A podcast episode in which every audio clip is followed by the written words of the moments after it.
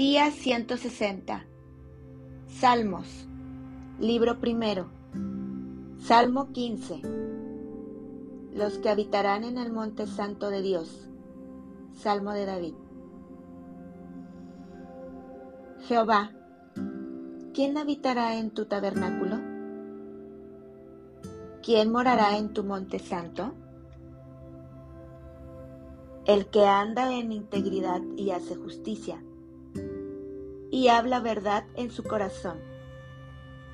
El que no calumnia con su lengua, ni hace mal a su prójimo, ni admite reproche alguno contra su vecino. Aquel a cuyos ojos el vil es menospreciado, pero honra a los que temen a Jehová.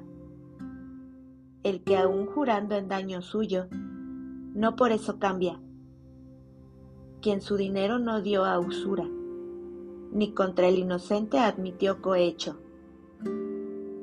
El que hace estas cosas no resbalará jamás.